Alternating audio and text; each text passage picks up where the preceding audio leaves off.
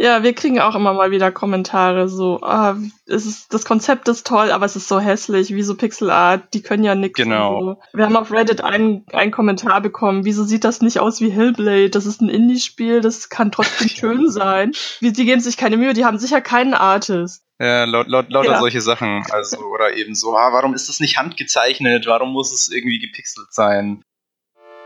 Das waren Barbara und Alex, zwei Indie-Entwickler, zu denen wir später noch einmal zurückkommen.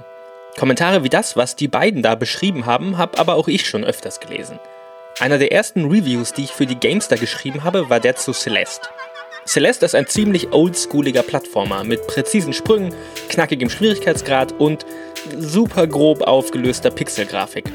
Ich habe damals eine 90 gegeben und fand auch die Inszenierung ganz großartig und gab entsprechend auch für die Pixelgrafik eine gute Wertung.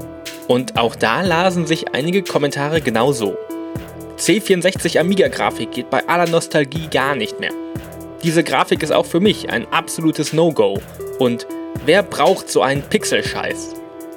Scheinbar gibt es da irgendwo eine Kluft. Einerseits ist Pixelgrafik seit vielen Jahren lebendiger denn je und besonders bei Indie-Spielen fast zum Standard geworden. Andererseits stören sich scheinbar viele Spielerinnen und Spieler an dem vermeintlich altmodischen Look. Aber warum ist das eigentlich so? Warum sind so viele Indie-Spiele in Pixelart und sehen nicht aus wie Hellblade? Warum ist das nicht handgezeichnet, sondern muss gepixelt sein? Und ist das wirklich alles nur Nostalgie? Diese Fragen möchte ich euch und mir selbst in diesem Podcast beantworten. Aber das mache ich nicht selbst, also ich beantworte die Fragen nicht, sondern spreche dafür mit Leuten, die die Antworten viel eher wissen als ich. Mit Historikern und Grafikerinnen und Spieleentwicklern und frage sie, was ist eigentlich Pixelart? Mein Name ist Daniel Ziegner und das hier ist die allererste Folge von Hinter den Pixeln, ein Podcast, mit dem ich mit euch gemeinsam einen Blick hinter die Kulissen der Spieleentwicklung werfen möchte.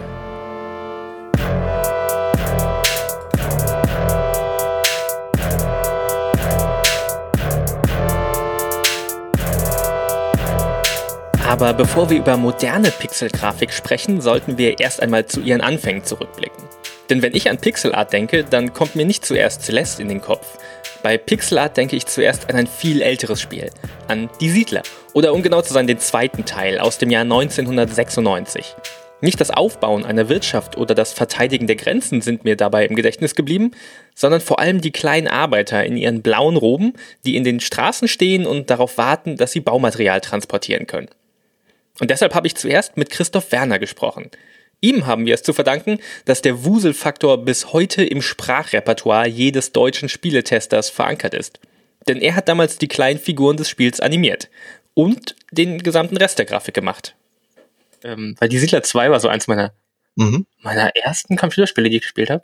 Und Ja. ähm, ich muss auch sagen, gerade die, grad die Figuren sind mir wirklich äh, bis, bis heute im, im äh, Gedächtnis. Ähm, Passiert, das passiert ganz vielen Menschen, denen ich begegne. Die, äh, es ist komischerweise so, dass die meisten Menschen äh, Siedler 1 und ganz oft auch Siedler 2 äh, so als eins ihrer Lieblingswuselspiele, sage ich jetzt mal so, äh, interpretieren und auch sich daran erinnern. Das kam tatsächlich mit den Siedlern. Soweit ich mich erinnern, äh, erinnern kann, hat das irgendwann mal, ich glaube, im, im äh, entweder kam das aus dem Marketing direkt oder es etablierte sich damals durch die Berichterstattung. Und zwar kam dann irgendwann dieser Wuselfaktor und das, glaube ich, ist gekommen, als die Nachfolgespiele kamen, weil die Siedler gehörte ja damals noch zu den äh, Urgesteinen von äh, solchen Spielen. Und das war ja noch die Zeit von Dune ne, und solchen Sachen. Mhm. Und ich glaube, als man dann verglichen hat, wie, wie etwas äh, wirkt auf die Spieler, hat man, glaube ich, damals diesen Begriff Wuselfaktor eingeführt. Und da wurde das so bemessen. Ne? Wie ist denn der Wuselfaktor gemessen an die Siedler? Und das war irgendwie sehr lustig und bis heute ähm, ja tatsächlich äh, manifestiert. 94 war es, glaube ich, ja. Ja, 93, 94, genau. Da haben sie die, die Grafik noch äh, komplett allein gemacht. Das ist äh, damals äh, war ich noch nicht so lange bei Blue White Software. Das war damals noch in Mülheim an der Ruhr und habe erstmal an so Titeln mitgemacht wie wie ja gute Frage, jetzt muss ich selber nachdenken. Battle Isle, genau. Und irgendwann kam dann Herr der Volker Wertig, der als Erfinder von Die Siedler gilt, kam auf das auf das auf die Firma zu und da ich quasi einer der neuen Grafiker war und mein mein Geschäftsführer damals der Thomas Herzler äh, sehr sehr von mir überzeugt war, hat er mir dann dieses Projekt anvertraut. Und tatsächlich, alles wurde damals gepixelt, ja. Und damals noch auf einem Amiga, da musste man halt gucken, dass man aus 32 Farben möglichst viel rausholt. Kaum vorstellbar, dass eine Person allein die ganze Grafik für irgendwie ein, äh, ein ganzes Spiel macht. Wie, wie, wie viel Aufwand war das und wie war das damals möglich, ja. Wir haben das ja im Grunde zu zweit gemacht. Das Witzige war, es ist ja im Grunde, kann man das gleiche formulieren, auch für Programmierung. Der Volker Wertig hat damals das gesamte Spiel, soweit ich mich erinnern kann, komplett alleine programmiert, den ersten Teil. Und äh, das kann man sich heute ja auch gar nicht mehr vorstellen. Wenn man die Produktion sieht, die Millionen kosten und dann hunderte von Menschen dabei arbeiten, ist das natürlich krass. Ähm, aber tatsächlich, wir haben, glaube ich, eineinhalb Jahre an dem Spiel gearbeitet und waren dann auch durch und fertig. Und ich habe die gesamte Grafik für den ersten Teil und überwiegend dann auch später für den zweiten Teil, lustigerweise, weil da wurde die Auflösung auch größer, die habe ich gemacht. Und das ist vielleicht auch einer der Stichpunkte. Ich denke, dass die Technik damals äh, durch die Restriktionen oder Restriktionen, die es damals gab, wie zum Beispiel wenige Farben oder auch die, die Bildauflösung. Man muss sich ja vorstellen, das können sich die Leute ja heute kaum noch vorstellen. Man hat den gesamten Bildschirm, der war mal 320 mal 200 Pixel hoch. Ja, das ist heute vielleicht mal ein, ein, ein Avatarbild in Twitter. Ja, und, und das, das ist kaum, kaum vorzustellen. Oder auf Windows irgendein Icon, wenn man es mal richtig groß sieht. Und genau das war der gesamte Bildschirm. Und ich glaube, das ist dann auch sicherlich einer der Gründe, warum man das mit einem, mit einer Person machen konnte, weil die Anzahl der Assets, also der, der Bestandteile des Spiels, war ja nicht unbedingt weniger als heute. Also es gab natürlich hier die ganzen Animationen, die Köpfe und so weiter. Man musste sich etwas einfallen lassen. Aber ich glaube, dass die Auflösung des Bildschirms doch eine große Rolle gespielt hat. Also weniger Pixel, weniger Arbeit. So kann man das sagen. Aber nicht wirklich. Also ein bisschen was war schon noch. Ich habe erst neulich mal wieder die Siedler 2 gespielt und war wirklich ganz überrascht, wie gut das Spiel gealtert ist. Der zweite Teil hat zwar nur eine Auflösung von 640 x 480 Pixeln, also immerhin doppelt so viel wie sein Vorgänger, aber lässt sich immer noch problemlos spielen und sieht meines Erachtens wunderbar aus. Und nach dem Gespräch mit Christoph Werner bin ich auch absolut überzeugt, dass der Wuselfaktor des Spiels auch auf die Grafik zurückzuführen ist. Denn die Römer sind eben nicht fotorealistisch guckende Menschen, sondern niedliche, dickliche, kleine Pixelrömer. Pixelgrafik gab es natürlich auch schon vorher, bevor sie sich im Jahr 1996 in mein Gedächtnis gebrannt haben. Sogar viel früher.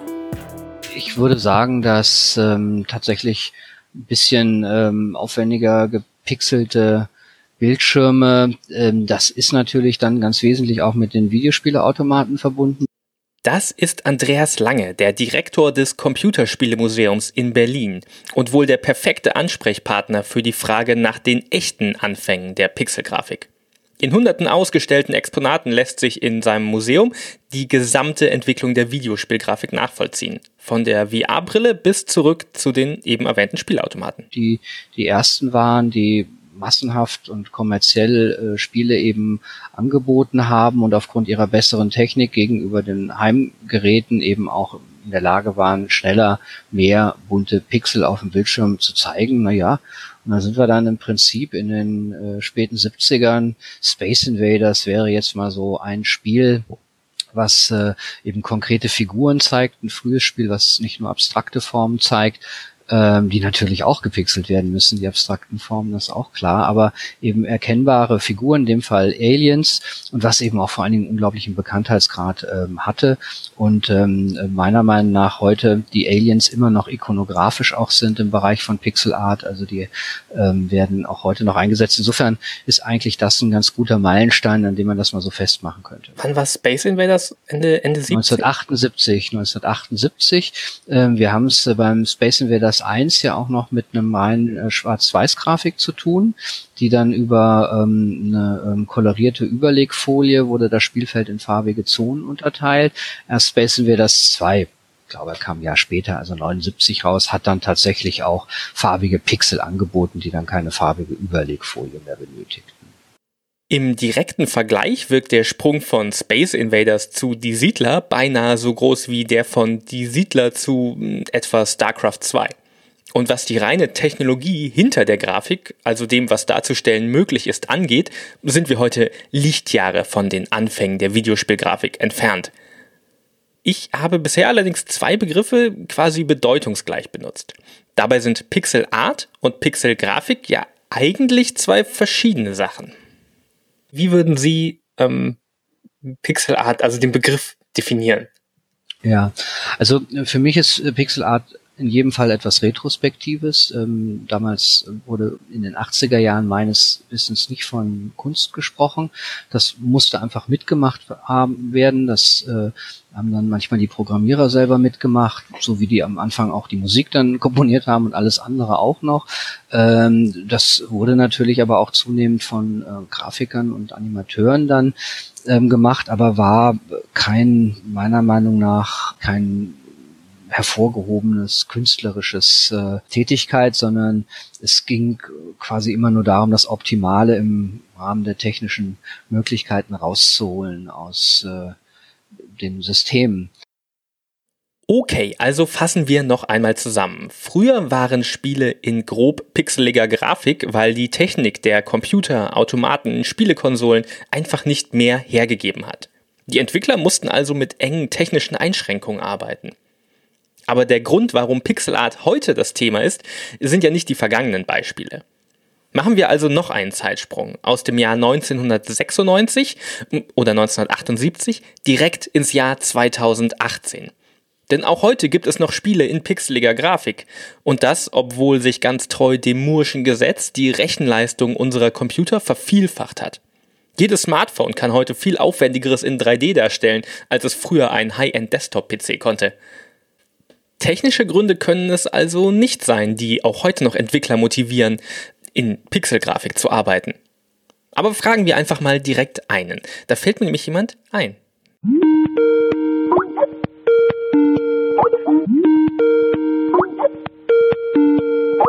ich habe so eine super, super, super blöde Frage für den Anfang. Was, was ist Pixel Art in, in einem Satz? das, das, das, da fängt es ja vielleicht schon mit dem Schwierigsten an. Das ist Stefan Hövelbrinks. Äh, die Definition von Pixel Art, die geht ja, die geht ja weit auseinander. Er entwickelt ein Spiel namens Death Trash in Pixelgrafik. Ja, also grob für mich ist es wirklich nur eine sehr geringe Auflösung der Artworks. Death Trash ist ein Action-Rollenspiel, das der Berliner seit 2016 größtenteils im Alleingang entwickelt. Gameplay, Programmierung und auch die Grafik. Äh, ich weiß, dass es für einige andere auch dann eine sehr limitierte Farbpalette zum Beispiel ist.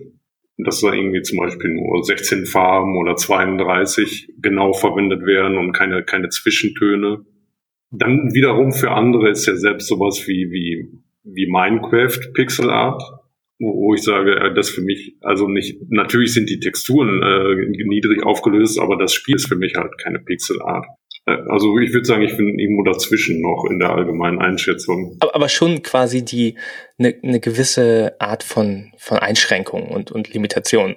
Ja, genau. Hast du da bestimmte Einschränkungen oder, oder Freiheiten, die dir es gibt, dass du Pixelart äh, für das Spiel benutzt? Ja, also äh, die Beschränkungen, die ich habe, äh, sind natürlich die sehr äh, grobe Auflösung. Dann dazu kommt noch, dass äh, nicht direkt eine Farbpalette verwende, aber ich verwende auch äh, nur sehr wenig Farben und verwende die dann auch wieder. Also wenn für irgendwelche Fleischwesen beispielsweise drei, drei oder vier Farben dann für Abstufungen für, für das für das Fleischfarbene da sind, dann verwende ich die natürlich in anderen, äh, anderen Charakteren äh, oder Szenenelementen genau die Farben wieder. Äh, meine Entscheidung für Pixel Art war auf jeden Fall, dass ich irgendwie sowas Gemaltes haben wollte. Irgendwie was so, was so handgemacht aussieht.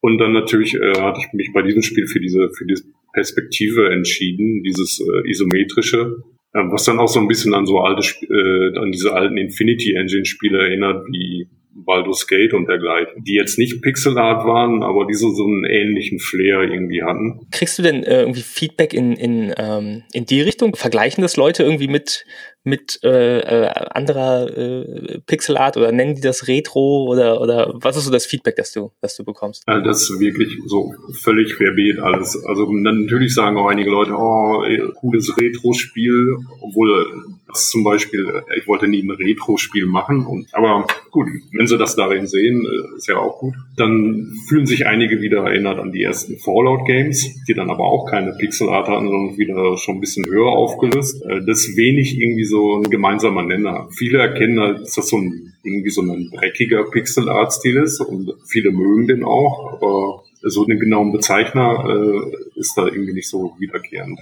Death Race, glaube ich, war eins deiner ersten Spiele in, in Pixel Art und deine äh, älteren Spiele waren ja alle noch, ich sag mal, klassischerer gezeichnet. Also mit so weicheren, sanfteren äh, Linien und Farbverläufen. Wie, wie, wie kam denn der, der Wechsel dann von diesen beiden ähm, Stilen? Ja, der hat sich irgendwie einfach beim Machen ergeben. Also ich muss vielleicht auch mal dazu sagen, dass ich dass ich gar kein so großer Fan von Pixel Art gewesen bin. das, ich, ich, vor drei Jahren etwa, da ich war, äh, ich habe natürlich auch, da gab es auch schon viele Pixel Art Plattformer und dergleichen, aber bei so vielen Stilen, also man, da war wenig, was mich so angesprochen hatte, weil die halt viele von denen, die waren so auf diesen alten Look gemünzt oder vielleicht auf, auf irgendeine alte Nintendo-Ära und dergleichen. Und ähm, das war nicht so, wie das, was mich irgendwie angesprochen hatte.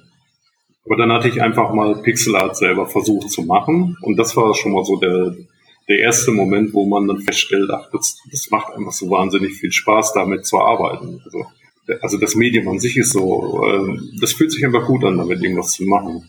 Ich hatte dann, dann ausprobiert, sowas irgendwie in so einer bisschen isometrischen Perspektive zu machen. Ich hatte so Ultima 7 im Kopf und wollte irgendwie so was Vergleichbares machen und dann, äh, ja, das war natürlich sehr viel dreckiger, was ich dann da produziert habe. Und dann kam irgendwann noch die Fallout 4 Ankündigung, dann hatte ich dann so ein also ein bisschen sowas wie ein Fanart-Bild dazu gemacht. Und das war irgendwo so der Moment, wo ich dann festgestellt habe, eigentlich ist dieser Look doch richtig gut für so ein Spiel. Eigentlich äh, würde es so, das wird mir richtig gefallen, damit ein Spiel zu machen.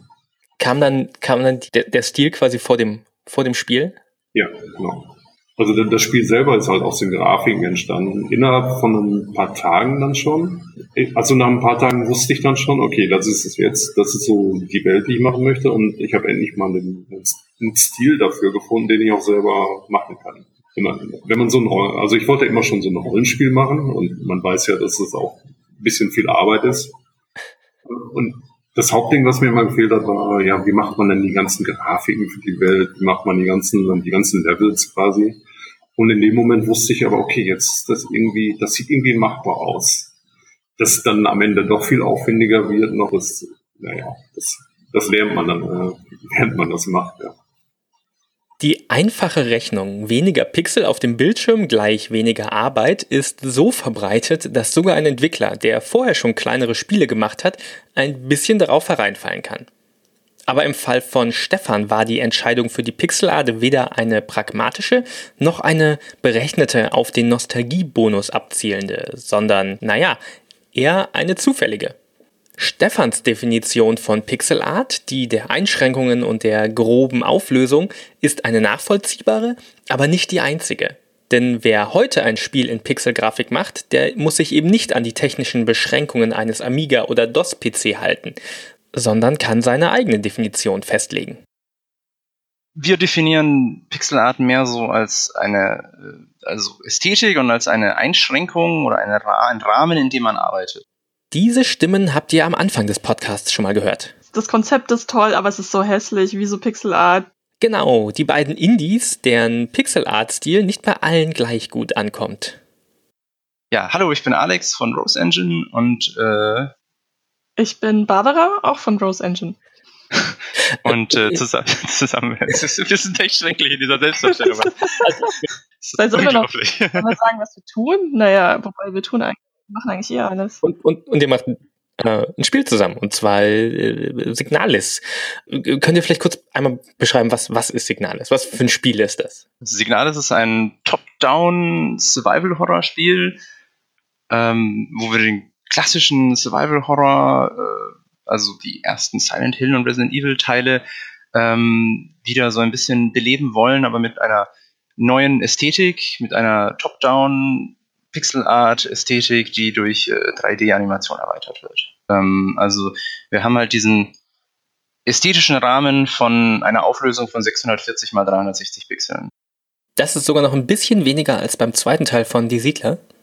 Ähm, und das ist so ein bisschen unsere Grundvoraussetzung. Alles wird im Spiel auf dieser Auflösung gerendert. Das ist eine relativ niedrige Auflösung. Also das ist ein Drittel der Auflösung von Full HD Monitoren ähm, und wir skalieren das Spiel dann hoch, ähm, so dass man die einzelnen Pixel eben besser sehen kann, dass es einen Mosaikeffekt gibt und ähm, dem, dem Spieler auch so ein bisschen erlaubt, der, die Lücken in, in dem Bild selber zu füllen mit Details und, und der ein bisschen der Fantasie ein bisschen mehr Spielraum gibt.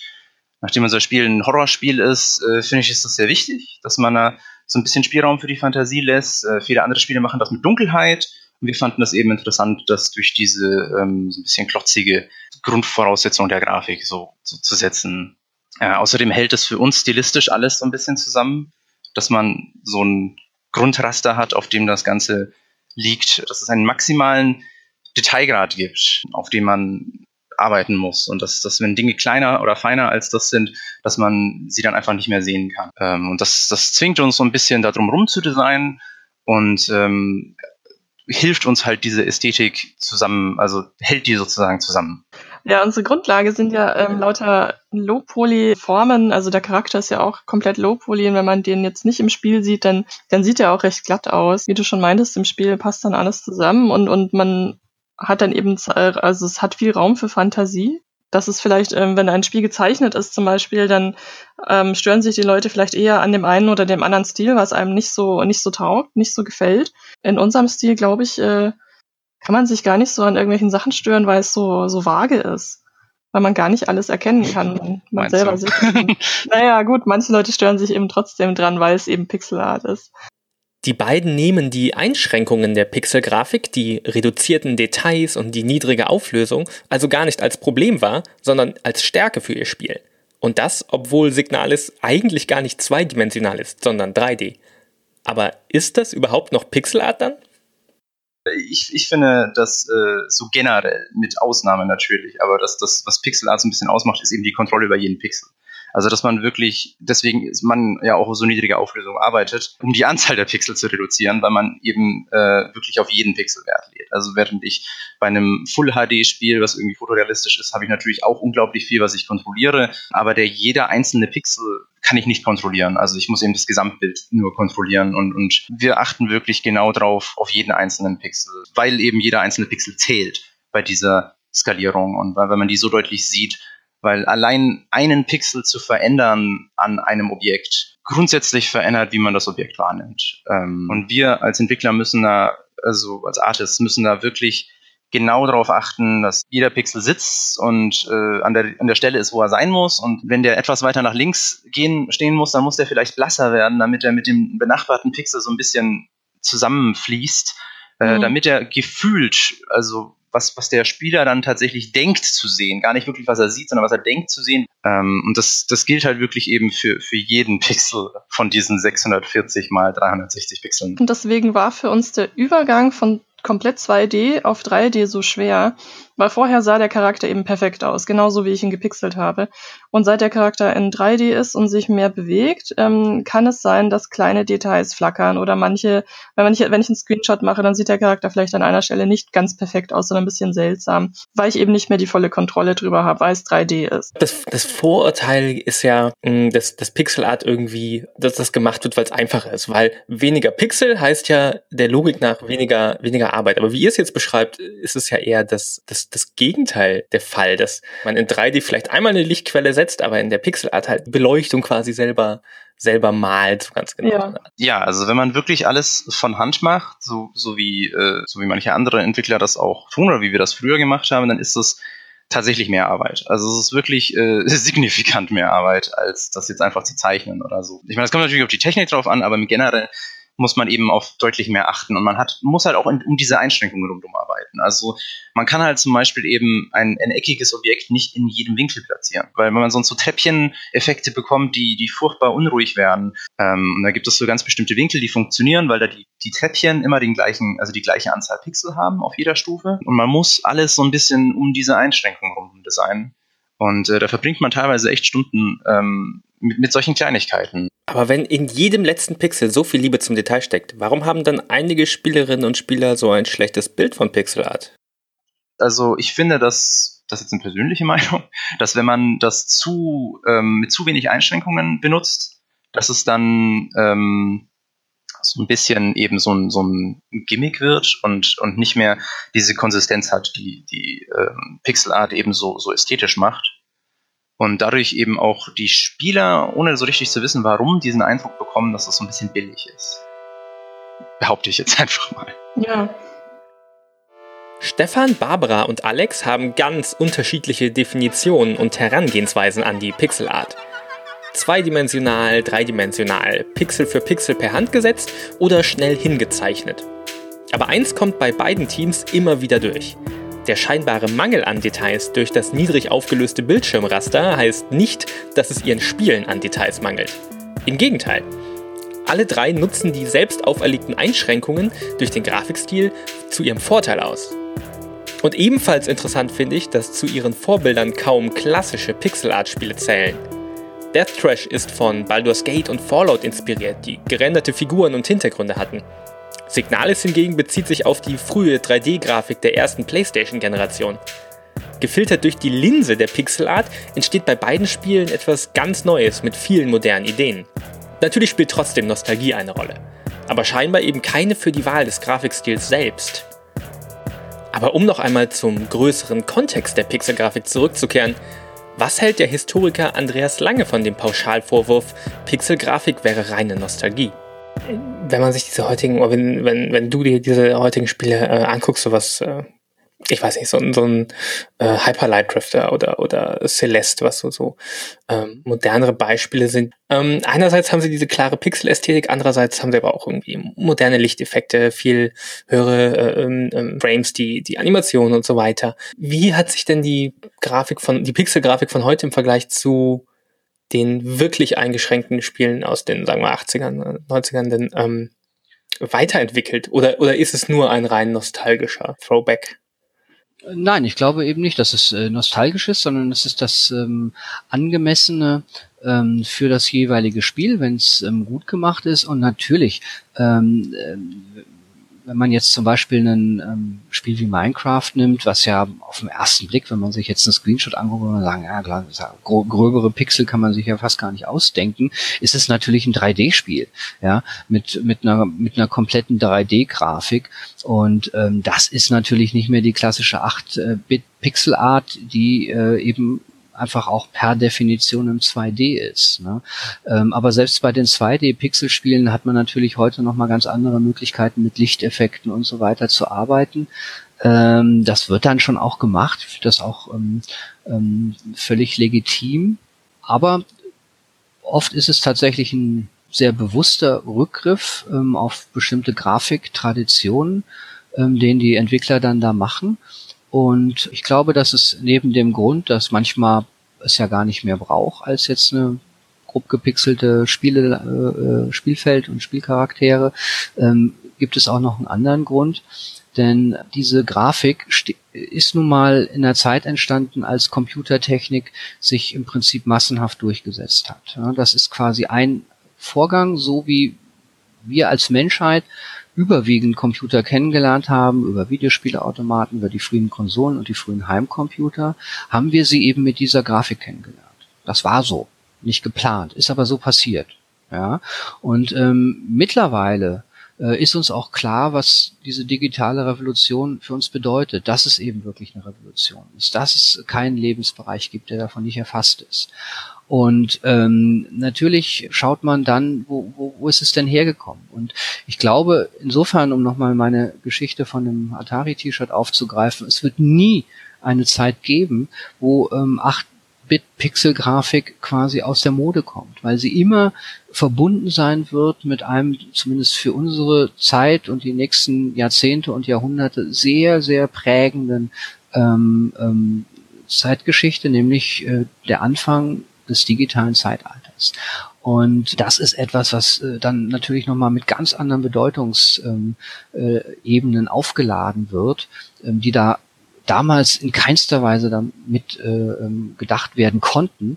Und ähm, insofern ist natürlich immer auch ein Statement ist von ähm, Entwicklern, die heute so tief zurückgreifen in die Games-Geschichte, in die Grafikgeschichte, ein bewusstes Statement, was sie damit machen wollen.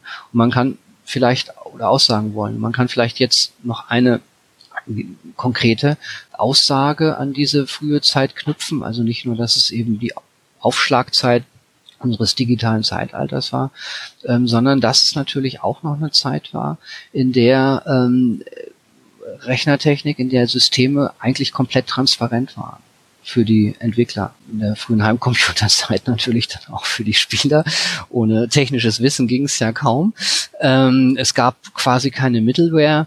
Es wurde direkt äh, üblicherweise ein Assembler programmiert in die in der Sprache der Maschine ähm, und ähm, es gab keine Intransparenzen.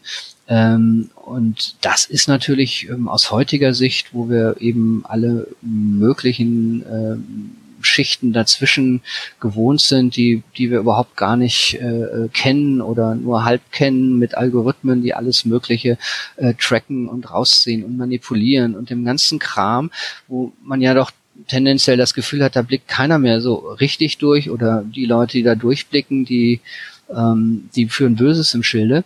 Und ähm, damals gab es das noch nicht. Es war sozusagen ein naiver, unschuldiger Zustand der, der, der Rechentechnik. Ähm, und ähm, auch hier äh, kann ich mir sehr gut vorstellen, dass bestimmte Entwickler dann eben sehr bewusst zu dieser Grafik greifen, weil das eben da auch noch mit vermittelt wird sozusagen diese gute alte Zeit. So, so eine gewisse äh, Einfachheit vielleicht, wie wir es auch mit dem ähm, Na, es ist, es ist, es ist eine Einfachheit, aber ich würde es eben tatsächlich mehr auf Transparenz bringen und ich würde es eben dann auch tatsächlich dahin bringen, dass natürlich auch die, die Anforderung an Kreativität äh, viel höher ist. Also um, sagen wir mal, eine Animationsfolge äh, hinzukriegen, ähm, für einen Charakter, für den ich nur 30 äh, Pixel zur Verfügung habe, im Vergleich zu irgendeinem HD-Ding äh, mit drei, vier, fünf Middlewares dazwischen, ähm, ist natürlich eine ganz andere Herausforderung. Ja, und ähm, insofern ist es einfacher einerseits, andererseits aber auch herausfordernder. Ich habe eine lustige Anekdote zum Thema Einschränkung. Und zwar hatten wir eine, eine Tesa-Rolle auf einen Tisch legen in der Welt und alle Leute dachten, es wäre eine Tasse, weil wir einfach nicht so klein pixeln konnten, dass, es, dass man das noch erkennen konnte. Und, und äh, dann mussten wir den Tesa extra in, ein, eine, äh, in so eine First-Person-Ansicht packen, damit man erkennen konnte, dass es Tesa ist. Aber es ist, es ist ein bisschen ähnlich wie mit den, vielleicht mit den, ähm, mit den Animationen, was du beschrieben ha, äh, hast, dass diese Einschränkung in der Auflösung so ein bisschen euch dazu zwingt, so Sachen zu, zu, zu äh, übertreiben auf eine Art. Viele, viele Pixel-Art-Spiele ähm, haben ja sowieso, also sowohl alte als auch neue, haben äh, deswegen so ein bisschen übertriebene Proportionen. Also so zum Beispiel das machen wir jetzt nicht, aber ähm, das machen viele andere. Dass der Kopf sehr groß ist, meinst du? Zum Beispiel eben, genau, wenn man sowas wie, wie Metal Slug anschaut zum Beispiel, wunderschönes Pixelart. Ähm, mhm. Das Go-To-Spiel, wenn man schönes ja, Pixelart zeigen will. Äh, wunderschön. Und super aufwendig animiert auch. Auch mehr oder weniger die technische Höhe des Pixelarts, würde ich mal sagen, mhm. letztendlich. Ähm, aber ähm, auch die arbeiten so ein bisschen mit, mit gezielter Übertreibung, um bestimmte Dinge sichtbarer darzustellen. Also Waffen sind ja total überdimensioniert, Charaktere haben Riesenköpfe ähm, und sehr kurze Gliedmaßen ähm, weil das eben äh, in dieser Einschränkung expressivere Charaktere erlaubt. Ähm, wir haben uns so ein bisschen absichtlich dagegen entschieden. Also unser, wie soll man sagen, un, unsere, unser Stil war gezielt zu sagen, wir wollen so einen bestimmten Realismus in der, in den Proportionen und in der, in der Größe von den Objekten und von der Darstellung und Verhältnissen zwischen denen. Ähm, was halt teilweise Probleme erzeugt, weil wir so ein bisschen was machen, was eigentlich keiner sonst macht, deswegen, weil es ein bisschen unvernünftig ist. Aber ähm, wir, wir arbeiten da so ein bisschen drumherum. Das Team von Signalis besteht aus zwei Personen und teilt sich so ein Merkmal mit vielen anderen Indie-Teams, die für ihre Pixelgrafik bekannt sind. Oldboy etwa wurde von fünf Leuten gemacht, Celeste von vier und das Team von Hyperlight Drifter war gerade mal neun Leute groß. Kleine bis winzige Teams und sogar einzelne Solo-Entwickler wie Stefan sind etwas, das man in der Indie-Szene immer wieder trifft. Die Indie-Szene ist so ein Stück weit ein Überbleibsel aus den Tagen der kleinen Entwicklerteams, bevor ein AAA-Game von hunderten spezialisierter Fachleute erstellt wurde. Die Siedler ist zum Beispiel. Die Siedler wurde von zwei Leuten entwickelt. Dass Pixelart in diversesten Variationen gerade bei Indies heute noch so beliebt ist, hängt direkt damit zusammen. Also du machst das Spiel ja allein und, und, entsprechend auch die komplette ähm, Grafik allein. Wäre es für dich überhaupt möglich, das Spiel in irgendeinem äh, anderen Stil zu machen, wenn du zum Beispiel äh, 3D-Animationen äh, erwähnst, die in einem realistischeren Stil viel detaillierter ausgearbeitet sein müssten, um irgendwie gut zu wirken? Bei 3D gibt es ja dann, also es gibt ja verschiedene Möglichkeiten dann noch. Man könnte ja so eine, einen Low-Poly-Stil verwenden, also wenig Polygone. Und da auch irgendwelche, also einen abstrakteren Artstil verwenden, der einem vielleicht ein bisschen von der Arbeit wegnimmt. Also es, es gäbe da schon andere Alternativen, das Spiel zu machen. Für mein Spiel hat sich das einfach irgendwie so ergeben, dass es für mich genauso passend aussah mit diesem Stil. Ich glaube auch nicht unbedingt, dass, äh, dass ich mir das damit viel einfacher gemacht habe, indem ich Pixel Art gewählt habe, sondern das hat sich dann herausgestellt beim Machen des Spiels, dass zum Beispiel die die Programmierung dann doch um einiges aufwendiger ist, als hätte ich mich für irgendeinen 3D-Stil entschieden. Und ich glaube auch, dass für, für Charaktere beispielsweise 3D-Modelle doch vielleicht am Anfang ein bisschen aufwendiger gewesen wären, aber danach hätte man so viel Animationen wiederverwenden können, weil man die mit anderen 3D-Modellen wiederverwenden kann. Genau so eine Umstellung von purem 2D auf 3D mit Pixel-Ästhetik haben Rose Engine mit Signalis gemacht was hier und da zu Problemen führte, aber auch andere Dinge wie Animation der Figuren oder dynamische Beleuchtung vereinfachte. Stefan animiert seine Figuren stattdessen nach wie vor ganz klassisch, Bild für Bild, fast so wie in einem Zeichentrickfilm. Ja, genau. Die werden so äh, Bild für Bild gemalt. Ich habe da nicht so ein spezielles Zeitraster, dass das irgendwie zum Beispiel zwölf Bilder für eine Sekunde oder so sind. Und bei den Charakteren habe ich, die werden zumindest in, äh, im Moment sind es zwei Elemente. Also der Körper an sich wird dann einzeln animiert und dann wird der Kopf nochmal animiert und dann so zusammengefügt, dass ich die austauschen kann. Und ich hoffe da in Zukunft noch ein bisschen mehr mit äh, noch andere Elemente reinbringen zu können, damit man halt mehr an dem Charakter selber sehen kann, was man sich in der Welt an an Ausrüstung zusammengesucht hat. Aber das ist wirklich so ein Bereich, wo, wo ich glaube, dass man mit 3D, äh, dass das mit 3D etwas einfacher gewesen wäre. Dieser letzte Satz, das ist etwas, das mir immer deutlicher wurde, je länger ich mit Grafikerinnen und Grafikern für diesen Podcast über Pixelart sprach und etwas, das ich immer wieder wiederholte. Weniger Pixel machen eben nicht gleich alles einfacher. 2D, 3D, Vektoren, Polygone, Voxel, handanimiert und was auch immer für Grafikstile und technische Mittel es gibt, Videospielgrafik scheint keine einfache Frage von besser versus schlechter zu sein, beziehungsweise einfacher versus aufwendiger. Alles hat seine Vor- und Nachteile. Dynamische Inhalte in 3D lassen sich automatisieren, aber man verliert ein Stück weit die Kontrolle über die exakte Darstellung. Pixelgrafik lässt sich schnell per Hand erzeugen, aber eben wirklich am besten nur per Hand erzeugen. Die Frage nach der Grafik ist mehr als eine Frage der objektiv messbaren Qualitäten wie der maximalen Auflösung.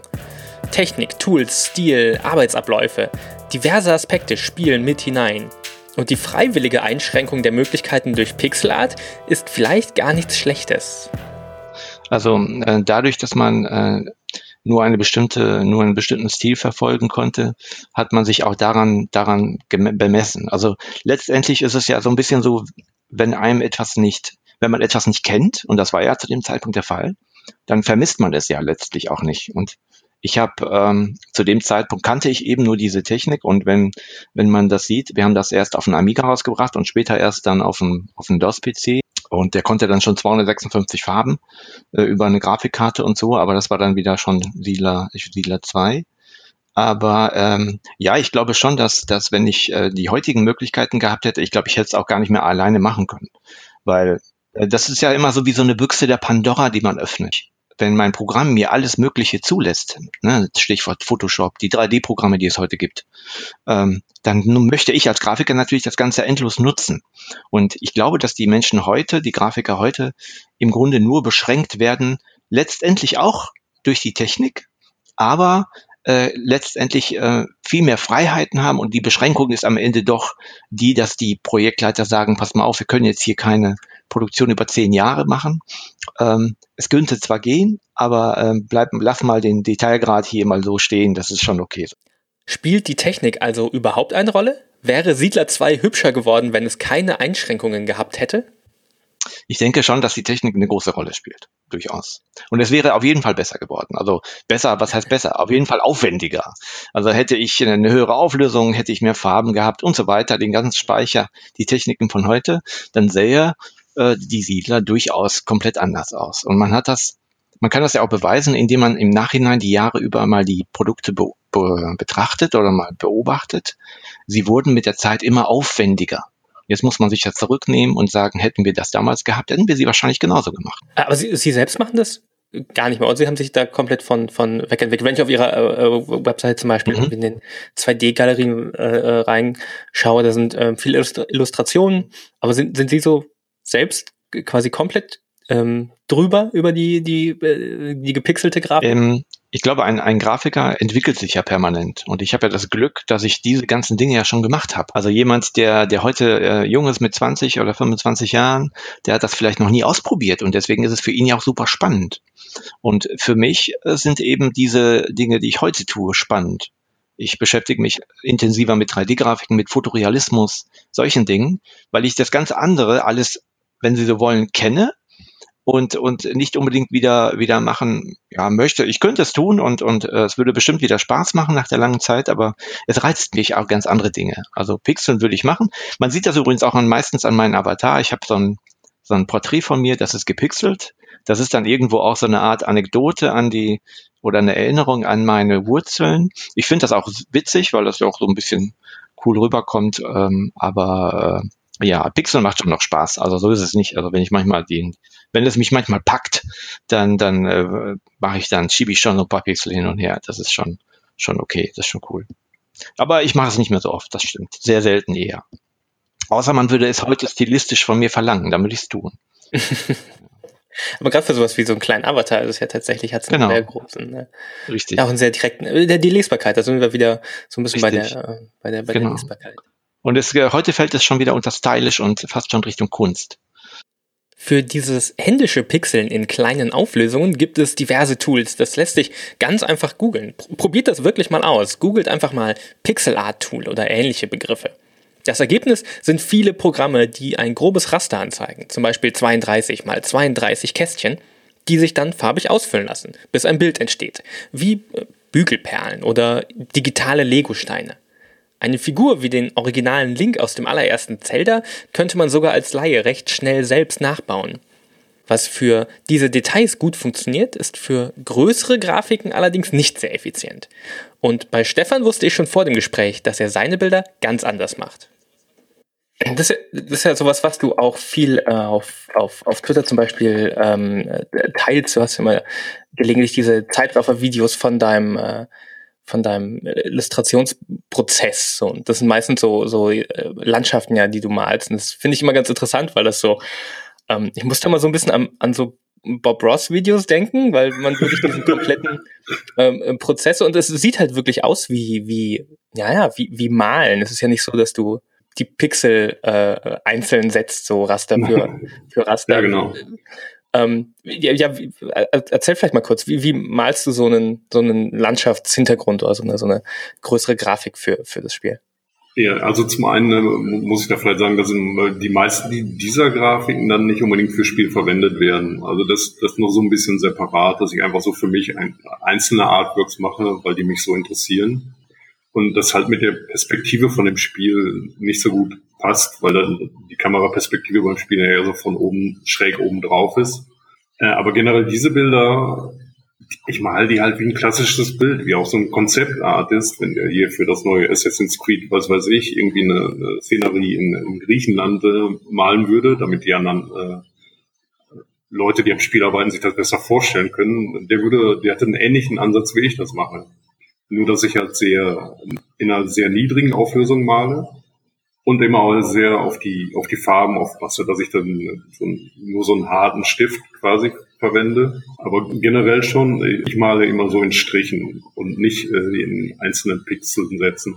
Ich finde das sehr erstaunlich, wie, wie da gibt es ja auch sehr viele andere Pixel-Artists, die, die sitzen dann manchmal zwei Tage an so einem Bild und setzen dann, dann muss jeder Pixel irgendwie perfekt sein. Ich, also ich kann das, ich finde das auch schön, was sie dann produzieren, aber ich ich hätte nicht die Muße, da zwei Tage am, am selben Bild zu setzen. Also ich meine, die meisten meiner Landschaftsbilder, die sind in einer Stunde etwa fertig. Und das finde ich das für mich genau richtig. Natürlich sehen die dann nicht so perfekt aus am Ende. Da könnte man immer noch irgendwie was verbessern, aber ich mal lieber fünf Bilder, als zwei Tage an einem Bild zu sitzen.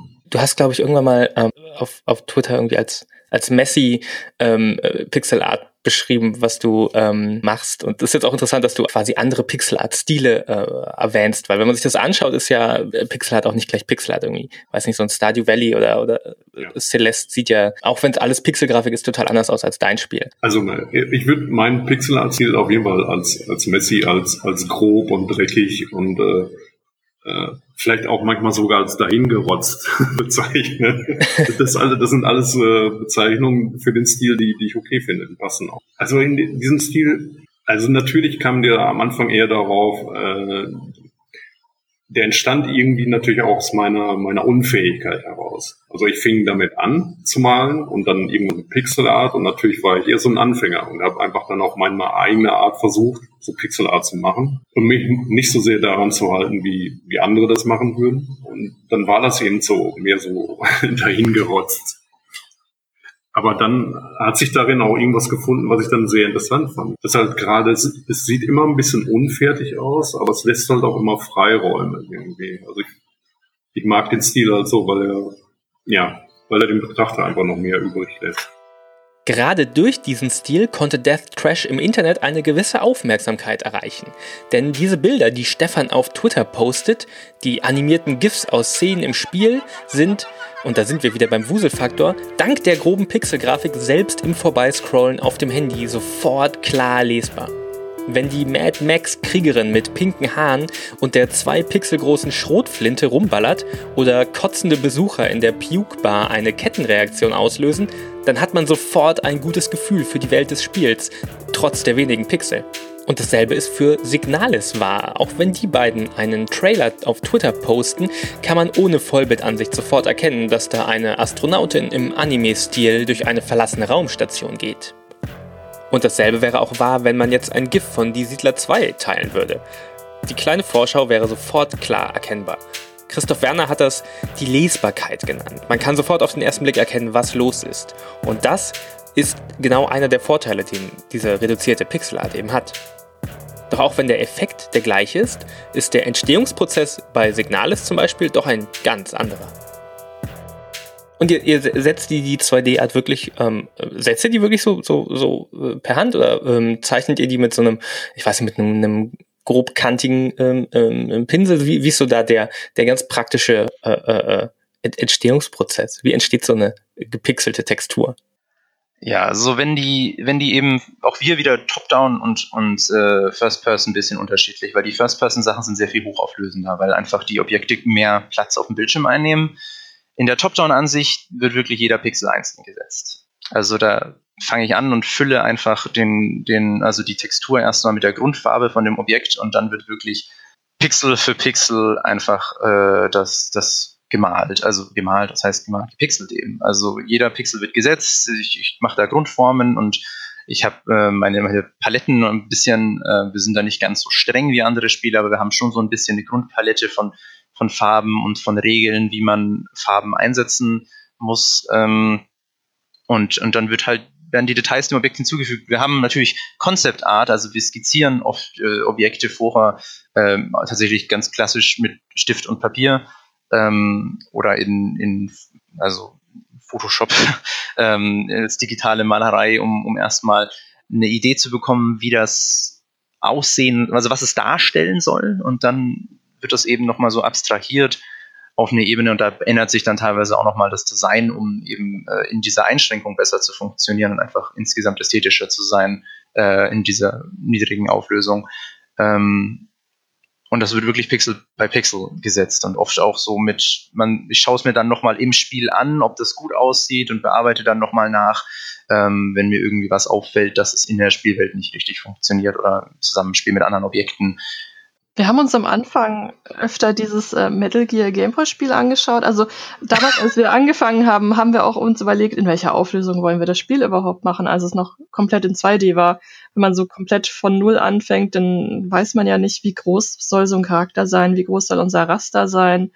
Ähm, wir hatten ja überhaupt keine Ahnung. Also wir haben uns schon einige Spiele angeschaut und uns dann welche rausgesucht, die uns vom Stil her gefallen haben und wo wir gesagt haben, ja, so ähnlich könnten wir das auch machen. Und dann haben wir zum Teil echt die ähm, Screenshots in Photoshop gepackt und unseren Charakter daneben gepixelt, um zu schauen, funktioniert diese Größe.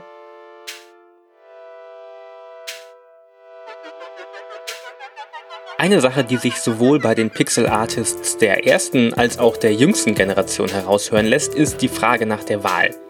Eigentlich sollte man ja meinen, dass mehr und neuere technische Mittel immer nur mehr Möglichkeiten geben, mehr Freiheit. Wenn Christoph Werner aber sagt, dass das gerade wegen seiner ikonischen Pixelgrafik so charmant wuselige Siedler vielleicht ganz anders ausgesehen hätte, stellt es diese einfache Schlussfolgerung doch ein bisschen in Frage. Die moderne Fortsetzung von Die Siedler sahen tatsächlich anders aus, realistischer, in 3D-Engines. Aber ich würde behaupten, dass die dreidimensionalen Teile von Die Siedler zwar auch ganz gute Spiele waren, aber nie diesen ganz besonderen, eigenwilligen Charme der ersten beiden Teile erreichten und vielleicht auch nicht so gut gealtert sind, wie das immer noch wirklich gut Spiel und ansehbare Siedler 2. Ist es also wirklich eine Freiheit, die Entwickler haben, wenn ihnen alle Möglichkeiten offen stehen? Oder ist es gerade die ganz bewusste Wahl der Einschränkungen, zum Beispiel von Pixel Art, in der sich kreative Freiheit erst wirklich ausdrückt?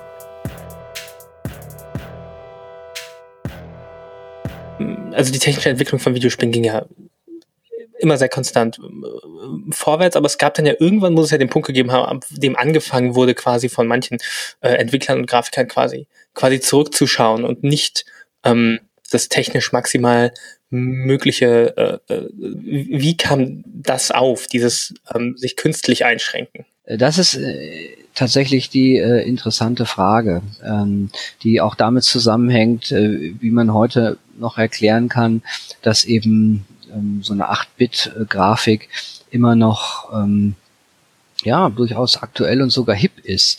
Ähm, als wir ähm, vor 21 Jahren das Computerspielemuseum eröffnet haben, da hatte ich mir so ein Atari-T-Shirt gekauft. Atari ging gerade die letzte Sektion damals, 1997 von der Börse. Also Atari war tot und diese ganze Zeit, die damit verbunden war, eigentlich auch. Aber über die äh, Techno-Bewegung damals äh, äh in den 90er Jahren ähm, und die DJs, die Techno-DJs und auch äh, Komponisten, die hatten immer das Wissen, äh, dass die erste elektronische massenhafte Musik eben in Games ähm, groß geworden äh, ist und gewachsen ist. Und insofern ähm, gab es in so einem Plattenladen bei mir um die Ecke in Schöneberg, ähm, haben die ähm, Atari-T-Shirts verkauft, wahrscheinlich unlizenziert habe ich mir eins gekauft. Und das war eben schon so eine erste Mode, wo dann eigentlich so eine vergangene Zeit in so einem ganz hippen äh, Kontexten wieder auftauchte. Und ich habe eigentlich äh, immer dann damit gerechnet, na, das ist jetzt ein Hype und der geht, oder eine Mode und die geht natürlich vorbei, dann muss ja die nächste Mode kommen. Und seit 21 Jahren warte ich nun darauf, dass sie vorbeigeht, diese Mode. Und sie tut es nicht, im Gegenteil, sie wird immer mod modischer sozusagen. Das, das 8-Bit-System, äh, 8-Bit-Grafik greift immer mehr um sich. Und ähm, da ist, äh, finde ich, ganz klar tatsächlich eine ähm, Erklärung ist die ähm, Limitierung, die ist ja allgemein ein Prinzip, auch als Prinzip bekannt, dass Kreativität auch ganz stark durch, durch äh, Limitierung immer wieder ähm, herausgefordert wird. Gleichzeitig muss man natürlich wissen, dass ein, ein, gutes Spiel aus äh, ganz vielen verschiedenen Elementen besteht und nicht nur aus der besten, hochauflösendsten Grafik. Und ähm, das ein gutes Spiel sich eben dadurch auszeichnet, dass viele Elemente in einem guten Verhältnis stehen. Und ähm, insofern ähm, ist die Limitierung auf 8-Bit-Grafik etwas, was äh, Kreativität anspornt äh, ähm, und andererseits braucht man schlicht und einfach auch für manche Spielideen überhaupt nicht mehr. Ähm, nehmen wir zum Beispiel mal Tetris. Viele würden ja vielleicht spontan sagen, ist ein sehr altes Spiel, weil da sind ja nur so Klötzchen zu sehen. Fakt ist, es ist äh, kein ganz altes Spiel. Es ist äh, in den äh, späten 90 80ern dann vor allen Dingen über den Game Boy nochmal sehr, sehr bekannt geworden. Auch wenn es einen Vorlauf hatte, auch über Arcades und, und Heimcomputer und Konsolen. Ähm, und trotzdem braucht man nicht mehr für Tetris. Ähm, ähm, Minecraft ist ein anderes Spiel. Man braucht nicht mehr für Minecraft als diese Grafik, die äh, Minecraft eben bietet. Und trotzdem sind es sehr, sehr gute und sehr, sehr erfolgreiche Spiele. Und wenn man dann eben noch guckt, dass äh, so eine, bei so einer Computer- und Videospieleproduktion natürlich verschiedenste Ressourcen ähm, benutzt und auch gewidmet werden müssen, ist völlig klar, dass ein guter Game Designer ähm, ausgehend von seiner Idee dann im Prinzip eine Planung aufsetzt, wo er sagt, hier muss ich Ressourcen investieren, so und so viel, da muss ich Ressourcen investieren, so und so viel und da brauche ich vielleicht nicht so viele Ressourcen zu investieren, weil da komme ich mit einer 8-Bit-Grafik bei meiner Spielidee klar. Und ähm, so ähm, denke ich mir, kann man einerseits äh, erklären, ähm, wie eben diese Mode 8-Bit-Grafik ähm, so konstant äh, bis heute äh, nicht nur präsent, sondern sogar noch gewachsen ist. Diese Aussage hört man im Umfeld kreativer Arbeit oft, dass gerade erst Einschränkungen die Kreativität beflügeln. Eine Parallele wäre vielleicht auch das Kino. Der hochgelobte Indie-Film Tangerine wurde vor ein paar Jahren komplett auf einem iPhone gedreht. Während auch in der Zeit extrem hochauflösender Digitalkameras viele Regisseure dem analogen Film treu bleiben. Videospiele waren schon immer viel mehr als andere Ausdrucks- und Kunstformen vom technischen Fortschritt geprägt. Seit dem schwarz-weißen Space Invaders hat sich die Technik immer weiter in die Nähe des Fotorealismus herangearbeitet, den wir heute bei modernen Shootern sehen. An fehlender Rechenleistung liegt es also schon lange nicht mehr, dass auch heute noch so viele Spiele im Pixelart-Stil erscheinen.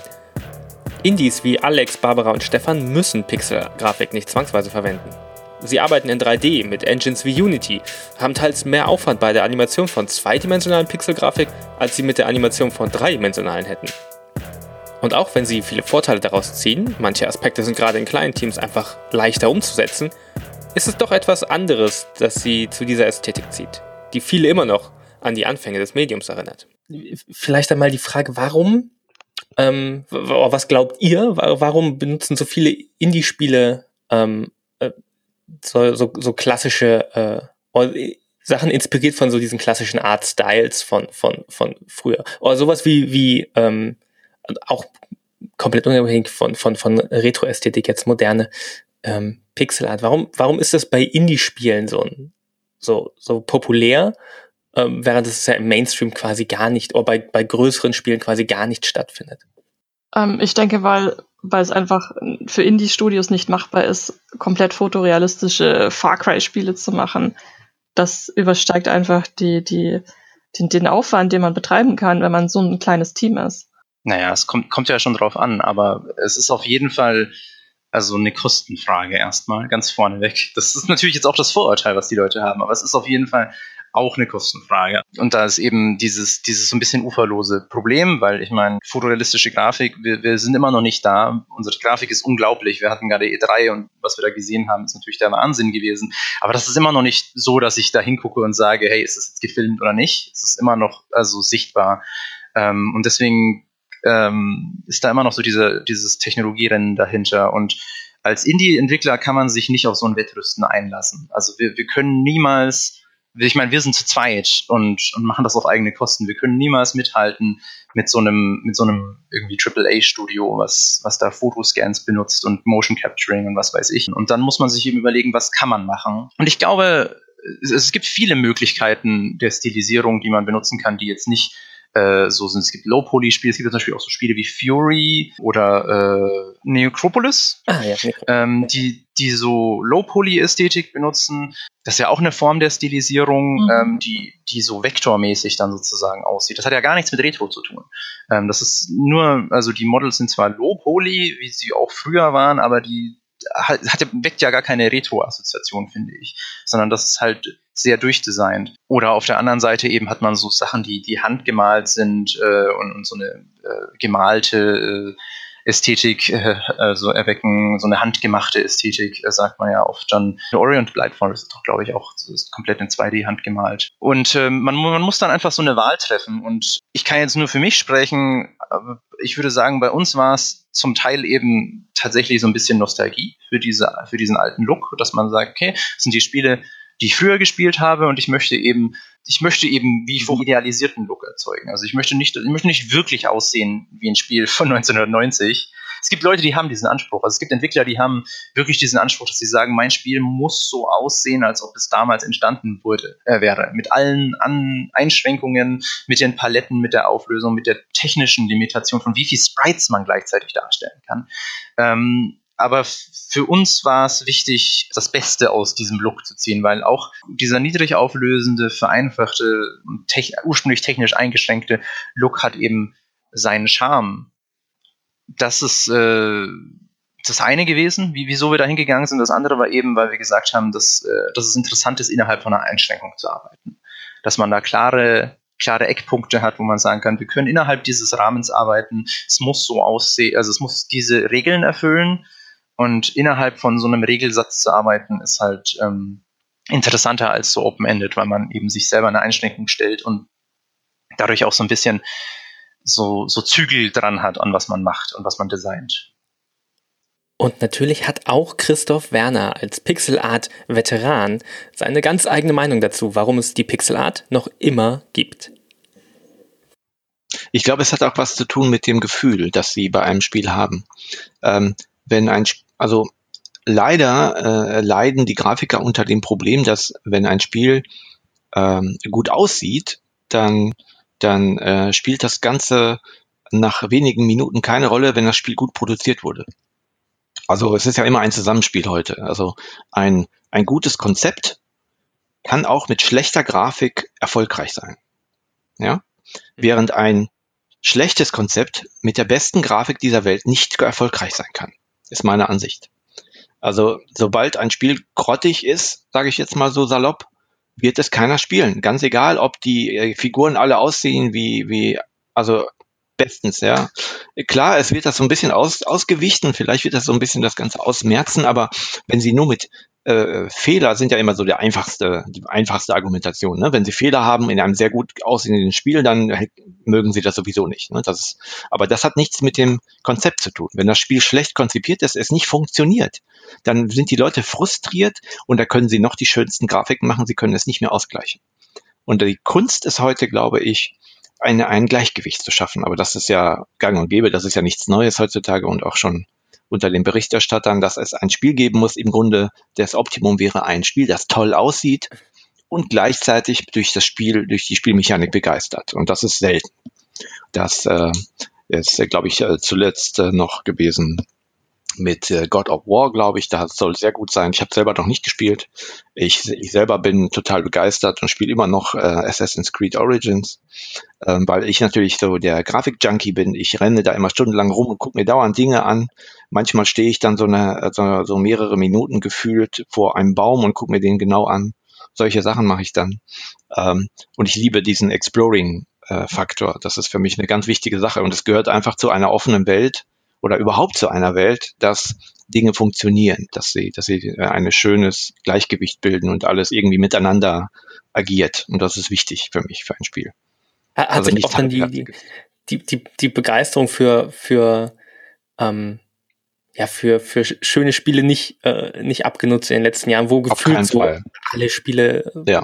fantastische Technik haben. Ja. Genauso ist es. Bei mir ist es so, also mir selber passiert das ganz oft. Ich habe äh, Freunde natürlich, die regelmäßig spielen, die aber selber jetzt mit der Spielentwicklung entweder nicht direkt was zu tun haben oder in einem anderen Bereich tätig sind in diesem, in diesem Bereich äh, die jetzt keine Grafik oder Programmierung machen, das meine ich. Es gibt ja auch QA und so weiter. Und es kommt vor halt, dass ich mich mit Freunden treffe und ich habe überhaupt kein Problem damit, wenn der dann auf der PlayStation 4 äh, oder auf der Xbox One einfach spielt und äh, wir trinken zusammen ein Bierchen und ich gucke ihn einfach nur zu. Weil das ist für mich äh, schon äh, total genial, einfach mal sich das Ganze auf einen wirken zu lassen wie ein Unterhaltungsfilm. Das ist einfach nur genial. Also ich gucke auch schon mal nur zu und diese Begeisterung für diese toll gemachten Spiele hat auf keinen Fall nachgelassen. Also das kann aber auch, wie gesagt, das kann auch mal ein Spiel sein, wo die Figuren alle total knuddelig sind. Ne? Das ist so ein Stil, äh, es ist immer eine Stilfrage.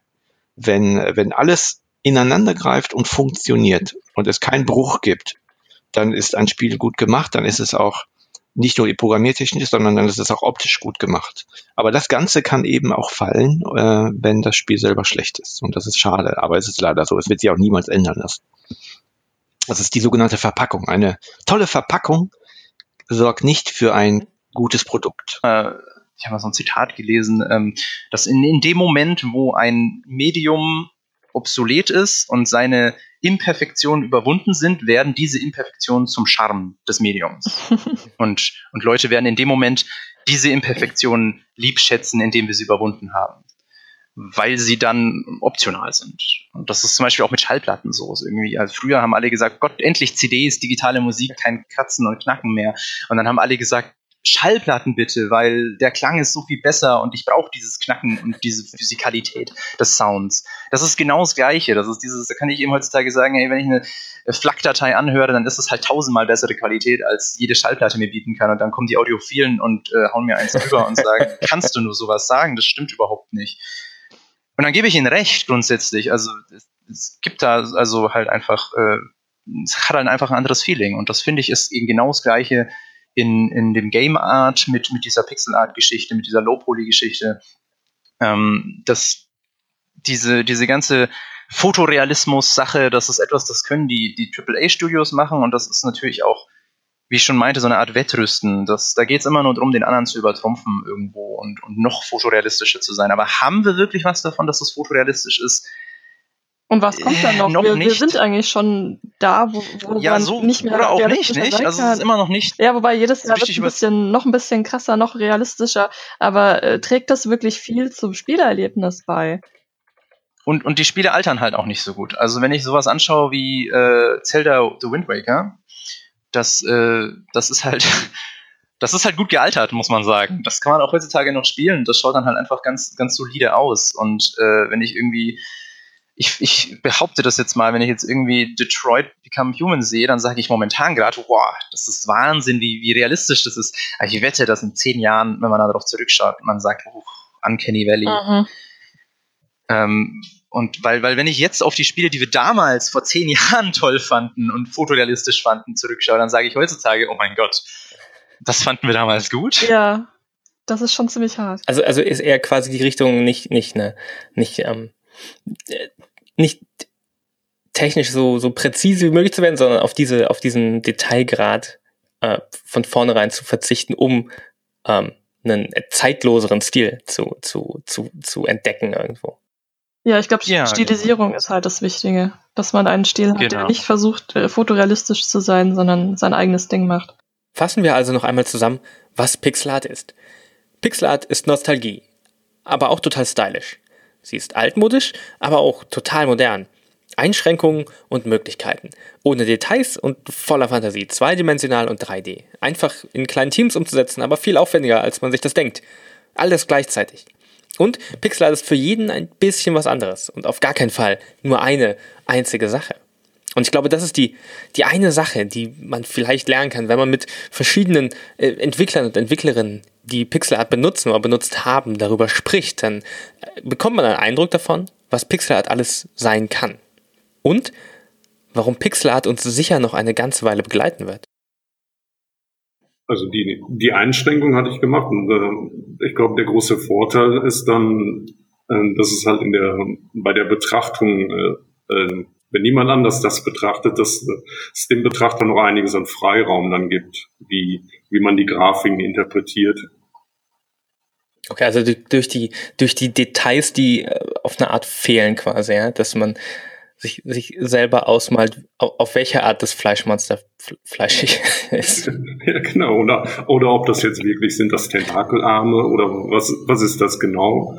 Ah, okay. Und ähm, also ich würde auch sagen, zum Beispiel, dass bei Animationen wirklich nur die Hälfte da auf dem Bildschirm stattfindet und dann die andere Hälfte im eigenen Kopf zusammengesetzt wird. Deswegen können gerade Pixelart-Animationen auch so, so lebendig wirken, weil, weil der eigene Kopf halt irgendwie alle Lücken, alle Lücken ausfüllt oder das zu einem sehr runden Ganzen äh, in der eigenen Vorstellung zusammenbaut. Deswegen, Also ihr, ihr, ja. seht, also es, es, es gibt eine, es gibt eine Zukunft für, für Pixelart. Also es, es ist, es, ihr seht schon auch so, dass es noch irgendwie, dass sich das weiterhin weiterentwickeln wird, auch über Nostalgie äh, äh, hinaus. Ich, ich hoffe, dass äh, es auch bei, bei, den, bei den Spielern ankommt, dass es noch mehr ist als nur Nostalgie. Dass es ein, ein Stil ist, der noch eine Existenzberechtigung auf einem anderen Level hat, als einfach nur, es sieht aus wie ein altes Spiel. sondern dass es eine, eine Art ist, äh, mit eben Einschränkungen umzugehen. Also nein, ich warte nicht mehr darauf, dass der Trend aufhört, sondern im Gegenteil, ich glaube, der bleibt und dann damit ist es auch kein Trend. Äh, ähm, 8-Bit-Grafik ähm, Pixel Art ist in unsere Kunst- und Kulturgeschichte eingegangen und wird als solches immer ein Kapitel sein, quasi äh, gleichberechtigt äh, neben anderen großen Kapiteln wie Barock äh, oder Renaissance ähm, wird es dort ähm, Pixel Art geben. Und ähm, insofern wird es weg von einem Trend hin zu einem kanonisierten, zu einer kanonisierten Kulturepoche werden. Ja, weil, weil es eine bewusste Wahl ist. Weil man das eben nicht mehr macht, weil man muss, sondern weil man kann. Und, und das eben einen auch erlaubt, die Regeln dann zu brechen.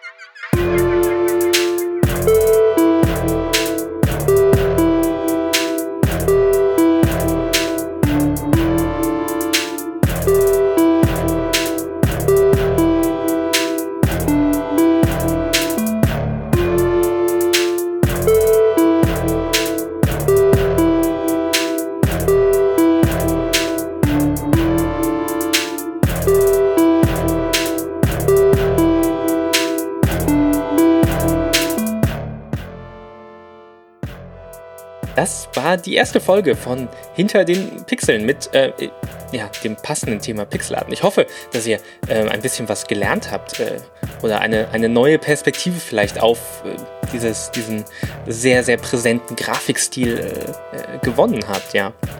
Also ich ähm, muss ehrlich sagen, ich bin auch noch da oder wieder da jetzt und ich fand tatsächlich, da war viel Spannendes mit dabei, an das ich so noch nicht gedacht habe. Ja, also ich finde es schon ganz interessant, was man sich als Entwickler da auch für Gedanken macht, mhm. äh, jenseits von technischen Beschränkungen. Also wenn es dann auch gerade um so natürlich einerseits künstlerische Aspekte geht, aber halt auch um so Dinge wie, dass Animationen von 2D-Grafik viel schwieriger sind zum Teil mhm. als die von 3D-Grafik, wo du normalerweise denkst so, hä? Nee. also schon, aber hätte ich so nicht intuitiv dran gedacht. Also äh, spannende Sachen auf jeden Fall mit dabei. Und wir würden uns auch freuen über Feedback. Das äh, könnt ihr uns auf klassischem Wege schicken und das heißt entweder in die Artikelkommentare auf gamestar.de oder vielleicht als Kommentar auf iTunes, wo aus technischen Gründen natürlich weiterhin nur eine 5-Sterne-Wertung vergeben werden kann für den GameStar-Podcast. Wir sind absolut unglücklich darüber, aber es geht nicht anders. Ja, man, pa pass auf, jetzt, jetzt geben die Trolle dann einen Stern, nur um es uns auszuwischen. ähm, oder, oder, jetzt kommt es nämlich, wir haben nämlich eine neue Möglichkeit des Feedbacks und zwar könnt ihr im Prinzip euer Smartphone oder euer Headset am Rechner oder irgendwie was auch immer ihr rumstehen habt, was Ton aufnehmen kann, zur Hand nehmen und uns dort Audio-Feedback einsprechen, sozusagen einen gesprochenen Leserbrief an den GameStar Podcast über hinter den Pixeln, also was ihr gut fandet, was ihr nicht so gut fandet, was ihr vielleicht gern häufiger hören werdet und so weiter und so fort. Nehmt das als Audiodatei auf und schickt es uns per E-Mail an brief at gamestar.de. Ich sag's nochmal, brief at gamestar.de unter dem Betreff Podcast. Und dann habt ihr die Chance, wenn ihr gut verständlich wart, also nicht irgendwie mitten auf der Autobahn aufnehmen oder so, sowieso bitte nicht. Ja, nicht beim Fahren auf der Autobahn aufnehmen. Das wäre keine, wär keine gute Idee. Also wenn ihr gut verständlich seid, äh, wenn ihr euch relativ kurz gefasst habt, weil irgendwie drei Stunden am Stück wird dann halt schwierig, ähm, auch für uns vielleicht zum Anhören so. Und äh, wenn ihr einigermaßen freundlich wart und äh, uns nicht beschimpft habt, wüst als Idioten, sondern ihr könnt natürlich kritisch sein und auch sagen, was euch nicht passt, aber halt in einem angemessenen Tonfall, sage ich mal. Wenn das alles mhm. zusammenkommt, dann könnt ihr euch vielleicht in einer der nächsten Folgen von Hinter den Pixeln selber hören, denn äh, was wir machen wollen, ist dann tatsächlich so ein bisschen eine Leserbrief- Feedback-Ecke mhm. in den Podcast mit einzubauen als feste Rubrik. Ich fände es schön, wenn da viel Feedback kommt. Auf jeden Fall. Und was ich auch, auch dazu noch sehr, sehr schön fände, wäre, ähm, wenn, wenn euch irgendein Thema einfällt, dass ihr, von dem ihr denkt, da würde ich gerne mehr drüber wissen, das könnte dieser äh, Podcast vielleicht äh, beantworten. Ähm, das wäre auch ähm, total fantastisch, wenn, wenn da auch äh, äh, Input kommt, welche Themen euch äh, ja, am, am, am meisten interessieren. Weil das ist ja das Ziel dieses Podcasts, eben diese, ähm, diese, diese unsichtbaren Hintergrundgeschehnisse bei der Spieleentwicklung so ein bisschen äh, transparenter und sichtbarer zu machen. Wunderschön gesagt. Wir freuen uns von euch zu hören. Wir hoffen, es hat Spaß gemacht, hinter den Pixeln zuzuhören, zum allerersten Mal der Premiere zu lauschen sozusagen. Wir freuen uns auch schon auf die nächsten Folgen und dann auch wieder auf euer Feedback dazu. Macht's gut, bis dahin. Viel Spaß. Tschüss. Tschüss.